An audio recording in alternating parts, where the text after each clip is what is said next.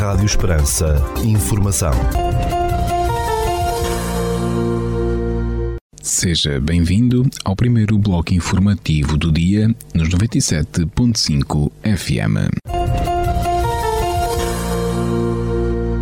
Estas são as notícias que marcam a atualidade neste domingo, dia 24 de setembro de 2023.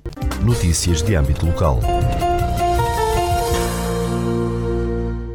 Este domingo, dia 24 de setembro, pelas 21 horas e 30 minutos, no Auditório Municipal de Portel, a exibição de cinema será exibido o filme Offenheimer. Trata-se de um filme de biografia de 180 minutos para maiores de 14 anos, um filme de Christopher Nolan. A não perder neste domingo, 24 de setembro, pelas 21 horas e 30 minutos, no Auditório Municipal de Portel. Estão abertas até dia 25 de setembro as inscrições para as aulas de Pilates Clínico no Conselho de Portel. As inscrições podem ser feitas na loja do município ou então pelos contactos 266 619 036 ou 266 612 2070. Esta é uma parceria do município de Portel com a Fisio Portel. É 1 de outubro, no pavilhão municipal de Portelo, o município promoverá mais uma festa dos reformados, que junta todos os reformados do Conselho de Portelo, num dia sempre marcado por um forte sentimento de confraternização e de convívio. A festa terá lugar, como habitualmente, no pavilhão municipal de Portelo. As inscrições decorrem nas juntas de freguesia, na loja do município e no Departamento de Desenvolvimento Económico e Social de, do município de Portelo. Notícias da região. A terceira edição da Feira de Colecionismo de Estremoz vai decorrer nos dias 30 de setembro e 1 de outubro, no Parque de Feiras e Exposições daquela cidade. Organizada pela Associação de Veículos Clássicos de Estremoz, com o apoio do município, a iniciativa inclui colecionismo de vários temas e venda de peças e acessórios. Os quatro passos processionais de Borba, construídos entre as décadas de 1750 e 1760, foram classificados como conjunto de interesse público segundo uma portaria do Governo publicada no dia 14 de setembro em Diário da República. A portaria, consultada pela agência Lusa, foi assinada pela Secretária de Estado da Cultura Isabel Rodrigues Cordeiro no passado dia 28 de agosto. Segundo a publicação do Governo, são classificados os passos processionais do Alto da Praça, da Rua de 13 de Janeiro, da Rua de São Bartolomeu e da Rua do Marquês de Marialva, os quais são particularmente imponentes, assumindo grande protagonismo na cidade. Fortemente vinculadas às comunidades locais, estas notáveis e singulares estruturas, fruto de uma única campanha construtiva, distinguem-se de outros exemplares próximos pela sua monumentalidade, qualidade arquitetónica e riqueza e coerência ornamentais. As fachadas e os retábulos, tirando partido dos mármores da região, conjugam-se com as telas, óleo, pinturas murais e estuques decorativos, todos alusivos à paixão de Cristo, lê-se no documento. Além da classificação, a portaria também fixou a respectiva zona especial de proteção. A edição deste ano da Festa da Vinha e do Vinho em Borba vai decorrer de 8 a 12 de novembro, revelou a Câmara Municipal local. Espetáculos musicais, animação de rua, provas esportivas, gastronomia, produtos regionais, artesanato e provas de vinhos constituem alguns atrativos do certame. A festa é organizada pelo município em conjunto com a Entidade Regional Turismo do Alentejo e Ribatejo, a Comissão Vitivinícola Regional Lentejana e a Associação Técnica dos Viticultores do Alentejo. A Câmara de Roches, no Distrito de Porto Alegre, vai lançar um programa de apoio ao estudo e ocupação de tempos livres, de iniciativa que deverá abranger cerca de uma centena de crianças. O programa, denominado por Educarte, é direcionado para alunos do pré-escolar e ensino básico e pretende disponibilizar um serviço educativo, desportivo, cultural e recreativo complementar. Este programa vai funcionar entre as 14 e as 19 horas, no período letivo, entre as 9 horas da manhã e as 17h30 durante as interrupções letivas. A autarquia de Arrons deverá abrir o período de pré-inscrições já desde o dia 18 de setembro. Rádio Esperança. Informação. Notícias da Igreja.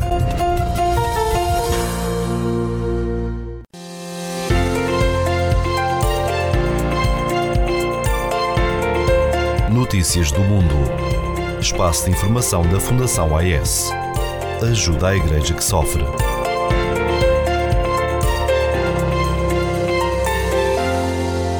Olá, bem-vindos a Notícias do Mundo, espaço de informação da Fundação AIS Ajuda à Igreja que Sofre, aqui na sua rádio. Eu sou o Paulo Baito e é sempre um privilégio saber que posso contar com a sua companhia aí desse lado durante os próximos minutos. Todas as semanas nós trazemos até si uma síntese do que de mais importante aconteceu no mundo no que diz respeito aos temas da liberdade religiosa e da perseguição aos cristãos. O jornalista Paulo Simões e Catarina Martins de Betancourt, que é diretora da Fundação AIS em Portugal, vamos fazer companhia por aqui neste programa. No site da Fundação AIS, e fica já aqui o desafio para ir à página da AIS na internet, em fundação-ais.pt, no site dizia, estão em destaque as notícias que vamos comentar e que nos ajudam a conhecer um pouco melhor a realidade da Igreja perseguida, da Igreja que sofre no mundo. E hoje vamos começar pelo Paquistão. Precisamente, Paulo, e estes são os dois objetivos principais da carta que está a chegar por estes dias, ou que já chegou, a casa de milhares de benfeitores e amigos da Fundação AIS aqui em Portugal. Portanto, por um lado, é preciso ajudar as famílias cristãs de Jaravala que ficaram sem nada, que viram de um momento para o outro as suas casas, eh, portanto, viram tudo o que tinham a eh, ser queimado, ser arremessado para a rua, a ser destruído. E isso é prioritário. Mas também queremos que os portugueses tenham noção do que está a acontecer noutros países, queremos que os portugueses saibam que outros países, como é o caso do Paquistão, os cristãos vivem como que no fio da navalha, são ameaçados, são perseguidos e estão muitas vezes sozinhos e por isso nós temos de os ajudar. Ainda no rescaldo do violentíssimo ataque de 16 de agosto na cidade de Jaranvala, em que foram destruídas ou vandalizadas dezenas de igrejas e centenas de casas de cristãos e de que falámos aqui na semana passada, a Fundação AIS decidiu lançar aqui em Portugal um apelo à solidariedade dos seus benfeitores e amigos. O objetivo, Catarina, é ajudar estes cristãos, mas também denunciar tudo o que está a acontecer. Estamos a falar no ataque contra a comunidade cristã em Jaranvala, no Paquistão. Um ataque brutal a 16 de agosto. Importa recordar aos nossos ouvintes exatamente o que aconteceu. Claro que sim, Paulo. E portanto, nesse dia, 16 de agosto, mais de 20 igrejas e centenas de casas de cristãos foram atacadas, eh, foram destruídas ou então vandalizadas, até um cemitério foi profanado e tudo por causa de uma alegada acusação de blasfémia contra um empregado de limpeza cristão. Portanto, bastou alguém dizer que ele tinha rasgado umas folhas do Corão e isso foi suficiente para que uma multidão saísse para as ruas carregada de ódio. Tudo o que pertencia aos cristãos passou a ser um alvo dessas, desses manifestantes, desses, desses radicais. Importa de lembrar também que houve, Paulo Simões, quem tivesse instigado esta violência, fazendo aumentar ainda mais o ódio dos que já estavam a atacar as casas e as igrejas cristãs. Sim, é importante sublinhar isso, Paulo.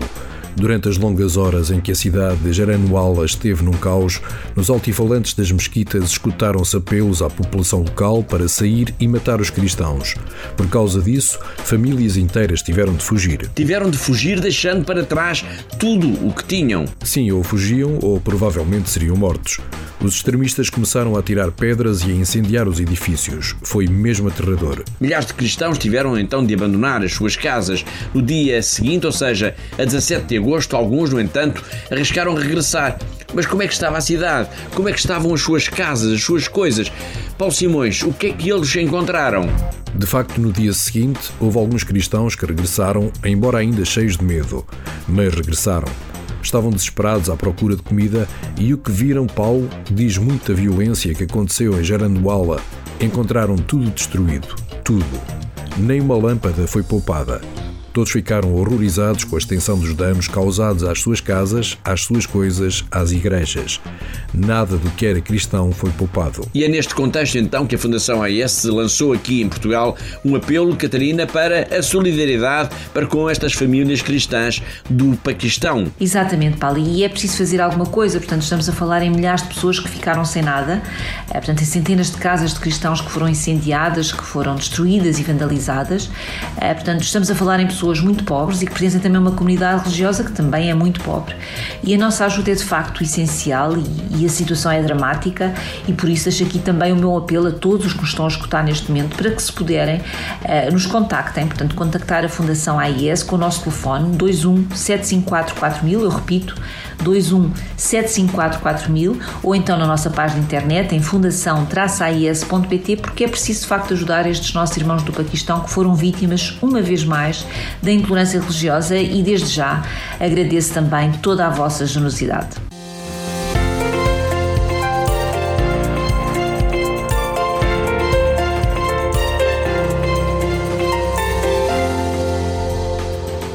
E do Paquistão vamos agora até à Nigéria. É um grande salto no globo. Passamos da Ásia para a África, mas continuamos a falar em perseguição, em violência contra os cristãos. E o que é que aconteceu na Nigéria? Uma tragédia. Um ataque a uma paróquia resultou na morte de um seminarista. Ele morreu queimado quando deitaram fogo ao edifício onde se encontrava.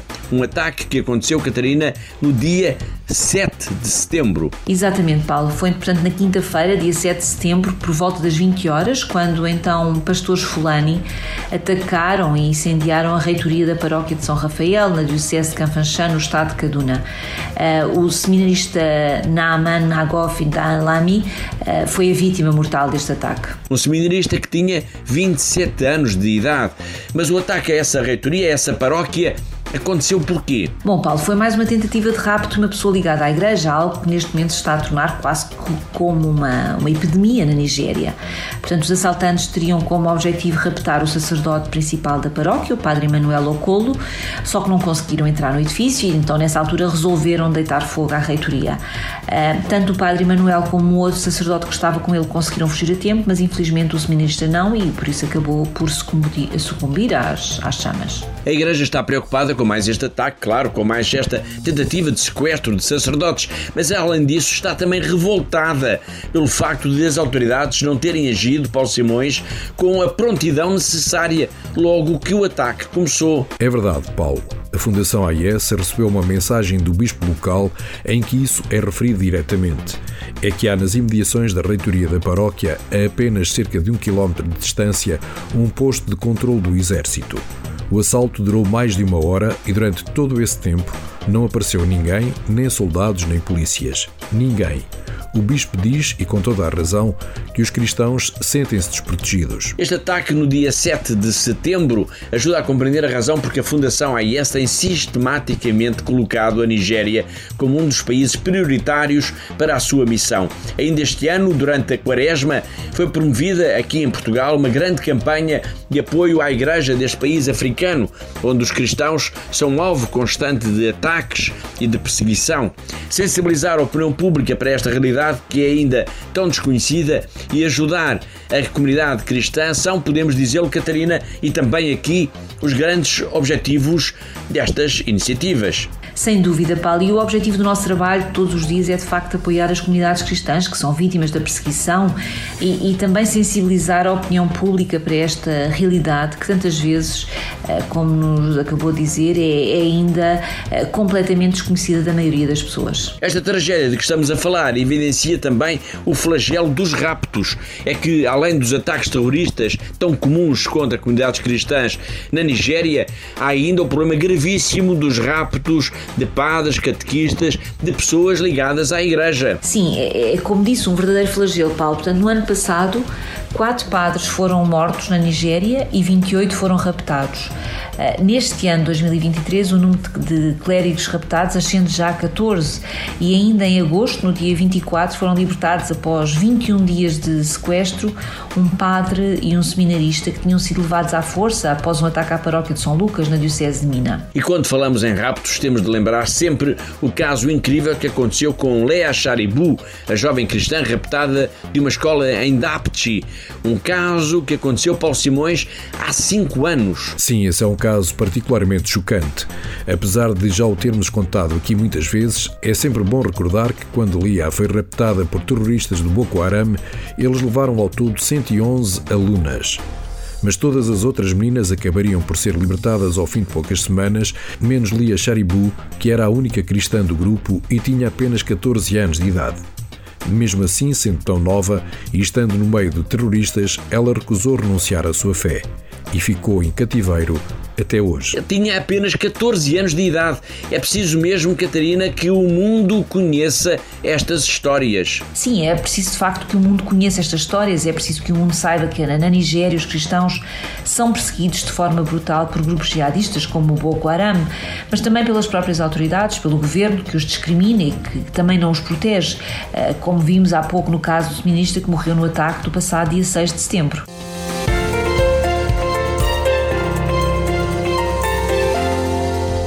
Continuando por África, vamos agora até ao Sudão, país em guerra desde o dia 15 de abril deste ano, quando começaram combates ferozes entre o exército sudanês e as forças de apoio rápido, um grupo paramilitar. E falamos do Sudão porque a Fundação AIS recebeu, entretanto, uma mensagem de um missionário que se encontra neste país, uma mensagem que é Paulo Simões e, na verdade, um apelo. Ele pede-nos a todos orações pela paz. Sim, é mais um apelo às orações a todos nós pela paz no Sudão, mais um país de África mergulhado em conflitos armados. Sinal da enorme violência que se faz sentir na mensagem que nos enviou, este missionário refere que assistiu mesmo a explosões muito perto da casa onde vive e que uma mulher ficou gravemente ferida. Por óbvias razões de segurança, o nome do missionário e a localização em que se encontra não podem ser revelados, mas qual foi mesmo o conteúdo da mensagem que ele nos enviou? Essencialmente, Paulo, ele referiu que no dia em que enviou a mensagem tinham ocorrido diversas explosões a cerca de 150 metros da casa onde se encontrava, isto numa altura altura em que elementos das Forças de Apoio Rápido, o grupo paramilitar que se opõe ao exército do Sudão, estava a atuar. Ou seja, o exército bombardeou a região onde sabia que estavam presentes elementos do grupo paramilitar e uma senhora ficou mesmo ferida. Exato. O missionário contou também isso, que uma senhora ficou em estado muito grave, com o corpo todo ferido com objetos cortantes provocados pela explosão. Na mensagem bastante concisa, o missionário dá conta também de que, apesar da violência da guerra, guerra que se está a verificar no Sudão, a comunidade cristã continua unida e continua também Catarina a rezar em conjunto, o que é extraordinário. Sim, é extraordinário pensar que num país como o Sudão, Paulo, eh, com duas forças militares em confronto, ou, quase, ou seja, quase uma guerra civil, as pessoas ainda tenham coragem suficiente para se encontrarem e para rezarem em conjunto. Eh, o missionário contou mesmo que no domingo anterior tinham celebrado a Eucaristia com a presença de cerca de 30 fiéis na Capela das Irmãs. Eh, portanto, dada a situação tão difícil que se vive neste país, o missionário termina a mensagem mensagem que nos enviou para a Fundação AIS a pedir as nossas orações pela paz e também pelo fim da guerra. Temos vindo a falar da guerra no Sudão, mas ainda não referimos a dimensão da tragédia humana que está a acontecer desde que os combates começaram a 15 de abril. É que são já milhares de mortos e milhões de deslocados. É verdade, Paulo, e esta é mais uma guerra esquecida em África. Ah, desde abril deste ano, ou seja, em apenas cerca de 5 meses, já morreram no Sudão mais de 5 mil pessoas e há cerca de 4 milhões de deslocados ou refugiados.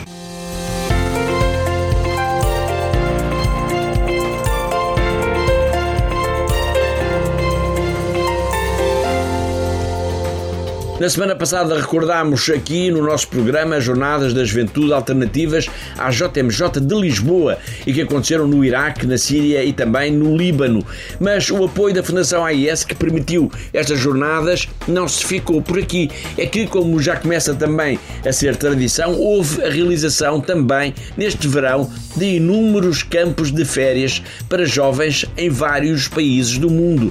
E estamos a falar, Catarina, em centenas de campos Dankeschön. E em milhares de jovens. Sim, é bom falarmos disto para que as pessoas percebam de facto a dimensão desta ajuda que é providenciada pela Fundação AIS. Eh, como o Paulo disse, só este ano apoiámos a realização de cerca de 400 campos de férias em todo o mundo. 400 campos de férias? Sim, 400 campos de férias.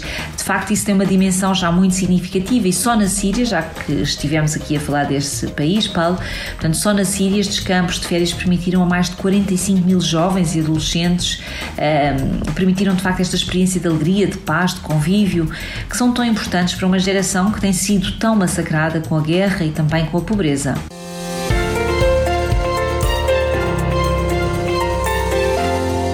Está a escutar notícias do mundo, espaço de informação da Fundação AIS aqui na sua rádio. Eu sou o Paulo Aido, comigo estão o Paulo Simões, jornalista, e Catarina Martins de Betancourt, que é diretora do Secretariado Português da Fundação AIS. Vamos agora recordar então a história de uma irmã italiana assassinada em Moçambique no ano passado. A missionária Maria de Copi, de 83 anos de idade, foi assassinada em Chipene, na Diocese de Nacala, em 6 de setembro de 2022. E este ano ela foi lembrada na sua terra, ou seja, foi lembrada em Itália, onde nasceu, e também Paulo Simões em Moçambique, onde viveu mais de 50 anos. Sim, de facto, Maria de Copi era moçambicana e italiana ao mesmo tempo. Era italiana de nascimento, mas moçambicana por afeto e adoção e foi em terras de África que morreu, que foi assassinada no ano passado durante um ataque terrorista à missão católica de Chipene. No dia 6 de setembro, quando se assinalou um ano sobre esse crime, a irmã foi lembrada nos dois países. Foi recordada por aqueles que a conheceram e que testemunharam o vigor missionário, a coragem, mas também o amor com que punha em todas as coisas. Sim, foi com muita emoção que a irmã Maria de Copi foi recordada tanto em Itália como em Moçambique. A Diocese de Nacala, a que pertence a missão de Chipene, onde a irmã se encontrava, lembrou a religiosa em momentos de oração, mas em Itália a, a, a data foi assinalada até com o lançamento de um livro. Sim, mas também com uma vigília de oração que decorreu na igreja de Ramera, no município de Mareno de Piabe, em Treviso, onde a religiosa cresceu.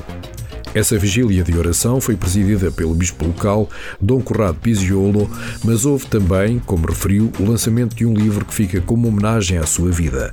Uma vida exemplar de total entrega aos outros, aos mais pobres, uma vida que por isso não pode ser esquecida.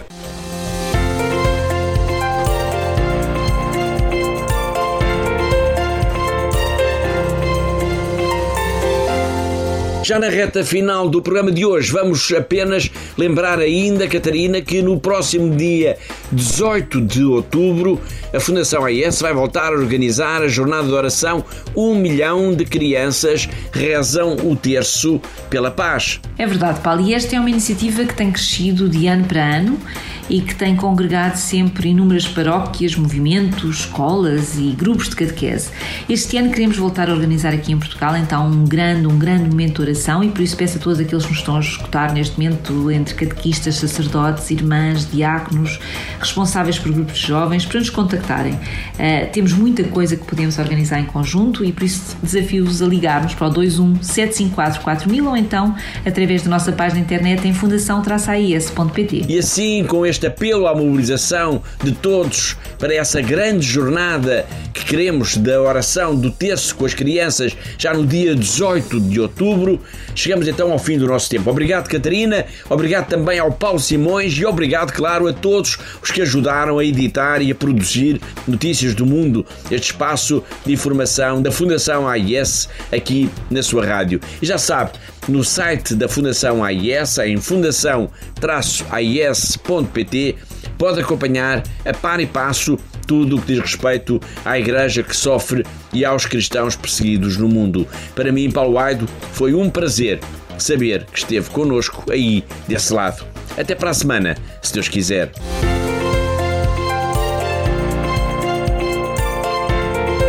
Notícias do Mundo. Espaço de informação da Fundação AES. Ajuda a Igreja que sofre.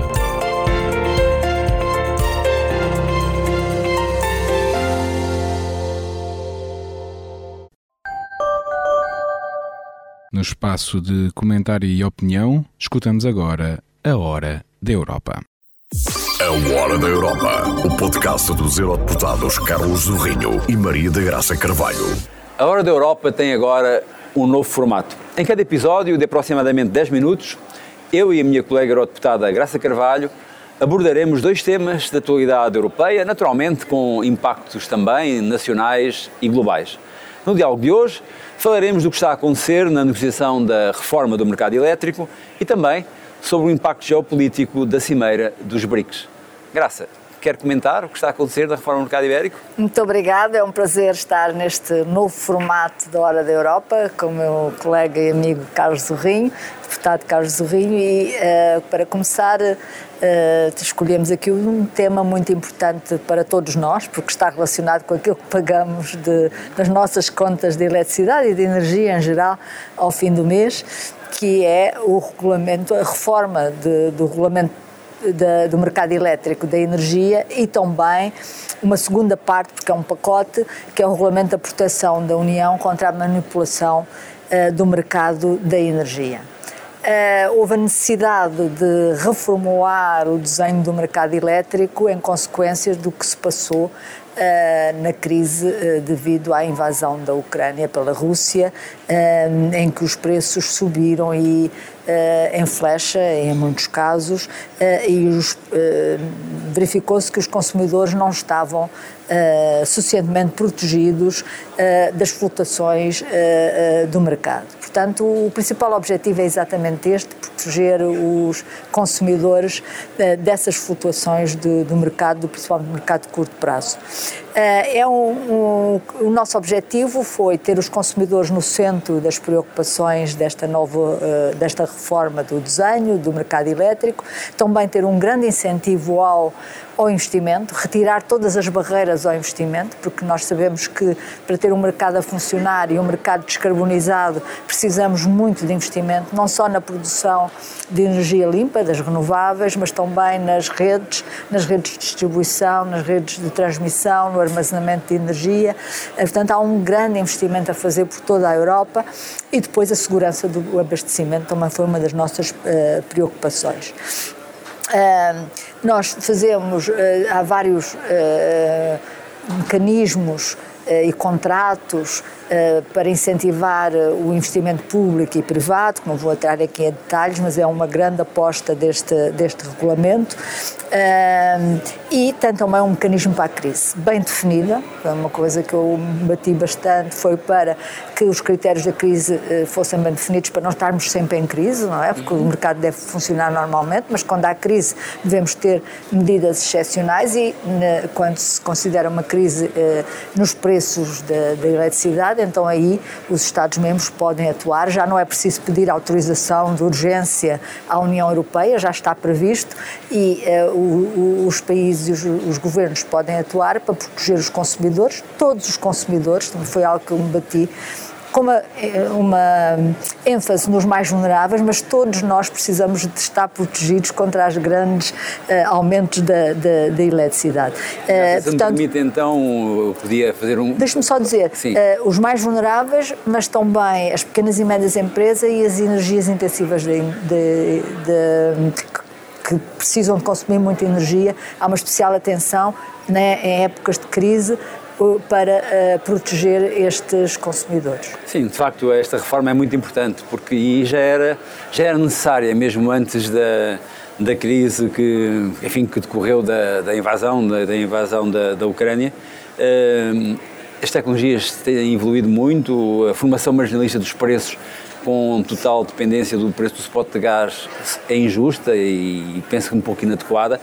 Eh, e a garantia para os investimentos estruturantes eh, eram insuficientes, as garantias, e como referiu, que eram os contratos por diferenças, para explicar muito rapidamente a capacidade de haver alguma, alguma partilha de risco entre o público e o privado Exato. no investimento, quer também uh, a possibilidade de haver contratos uh, de compra e venda de longo prazo para poder dar maior eh, menos incerteza aos consumidores, são de facto avanços muito importantes, criam mais flexibilidade no, no investimento.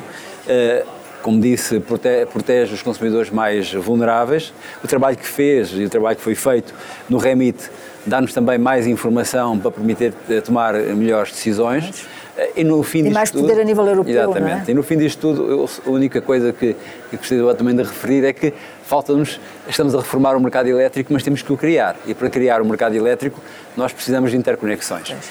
E uh, falamos então agora um pouquinho da, do segundo Mas tema. Mas também está lá o incentivo a, a, completar as interconexões, porque é importantíssimo para claro. termos um mercado interno a funcionar. Falando então um bocadinho agora de geopolítica e dos BRICS. Os BRICS são um grupo informal de grandes países, a designação, aliás, é isso mesmo: Brasil, Rússia, Índia, China. O S é de South África, África do Sul.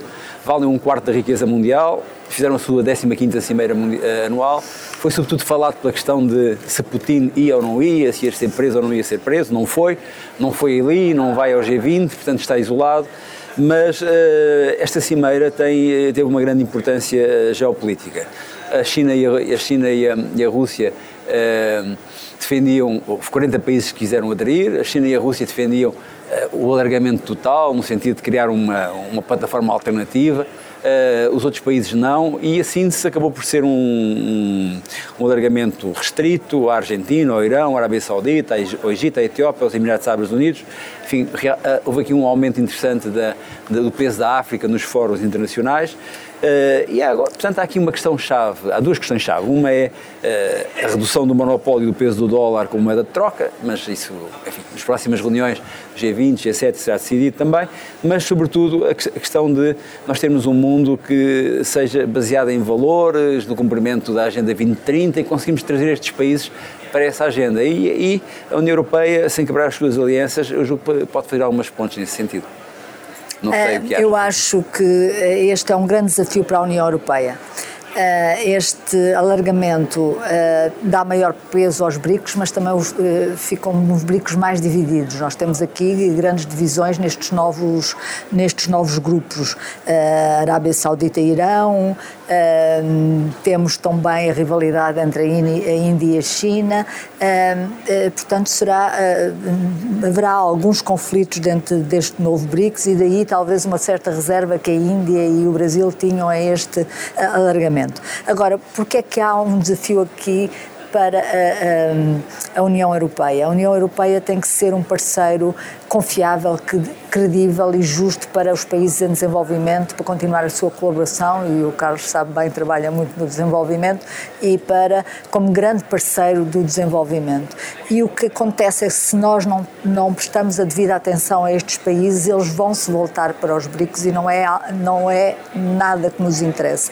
Eh, e, por exemplo, a Bósnia-Herzegovina disse há, há dois dias que eh, se calhar era melhor aderir aos BRICS do que estar à espera da adesão, de, da adesão para a União Europeia. E isso é mau para nós, é mau para é uma lição, é uma lição que temos que uh, exato, muito. Uh, é mau, na minha perspectiva é mau também para a Bósnia-Herzegovina, aliás, porque alguns destes países são países em crise económica, a Argentina com as suas uhum. sucessivas crises de incumprimento, o Egito que também está com uma crise económica e é o segundo maior, a Argentina é o primeiro maior devedor do FMI, o Egito é o segundo maior devedor do FMI e portanto eu acho que estes países em desenvolvimento têm um caminho muito mais seguro na aliança com a União Europeia, mas para isso para ter essa aliança. Graça, posso convidar lá agora a dar uma volta pela Europa para terminarmos este programa? Uh, uma volta para a Europa é uma nossa uma sugestão, não é? Sim. Eu começava por uma sugestão muito simples que, que é uh, uh, convidar as pessoas a visitar a minha terra natal. muitas conhecem, algumas conhecem, mas não muito bem. Sou de Beja, é uma terra linda, é quente, mas é um calor bom. Uh, uh, e tem uma gastronomia fantástica, tem o melhor café e os melhores doces e bolos do, do mundo, uh, não só dito por mim, dito por muito, e eu posso até dizer o nome de, de um café, um hum, café é centenário, Luís da Rocha, que convida todos a ir, mas também visitar o castelo, visitar a arte sacra, os azulejos, as igrejas maravilhosas e passear, e passear no campo à roda de Beja é uma boa... Eu não vou, eu não vou ser muito criativo, dado que vou convidar uh, também uh, a visitar o Alentejo. E dentro do Alentejo, sim, Beja vale a pena, mas também vale a pena tantos outros sítios. E Évora. Évora é a capital. É Évora, eu não nasci em Évora, nasci em Óbidos, mas Évora adotou-me, não é? Évora é a capital europeia da cultura em 2027. o, seu, o conceito inspirador é o vagar, Portanto, é o vagar da identidade, é o vagar da, da, história, o vagar do património, o vagar da gastronomia, o vagar da mudança. Uh, e a verdade é que se Évora vai ser capital europeia da cultura em 2027, uh, eh, muito daquilo que faz dela, ou que fará dela a capital europeia da cultura, já lá está. Portanto, é a altura de visitar. uh, o Alentejo, Évora e Beja. Pode aproveitar ir a Beja e Évora, exatamente. A Hora da Europa, o podcast dos eurodeputados Carlos Zorrinho e Maria da Graça Carvalho. Uma produção radios.baric.pt Segundo o Instituto Português do Mar e da Atmosfera, para este domingo, dia 24 de setembro, no Conceito de Portel, temos céu limpo com 31 graus, temperatura máxima, 14 mínima e o vento sopra fraco de este. Já para a capital do distrito, na cidade de Évora, para este domingo, dia 24 de setembro, temos céu pouco nublado com 31 graus, temperatura máxima, 13 mínima e o vento sopra fraco de este.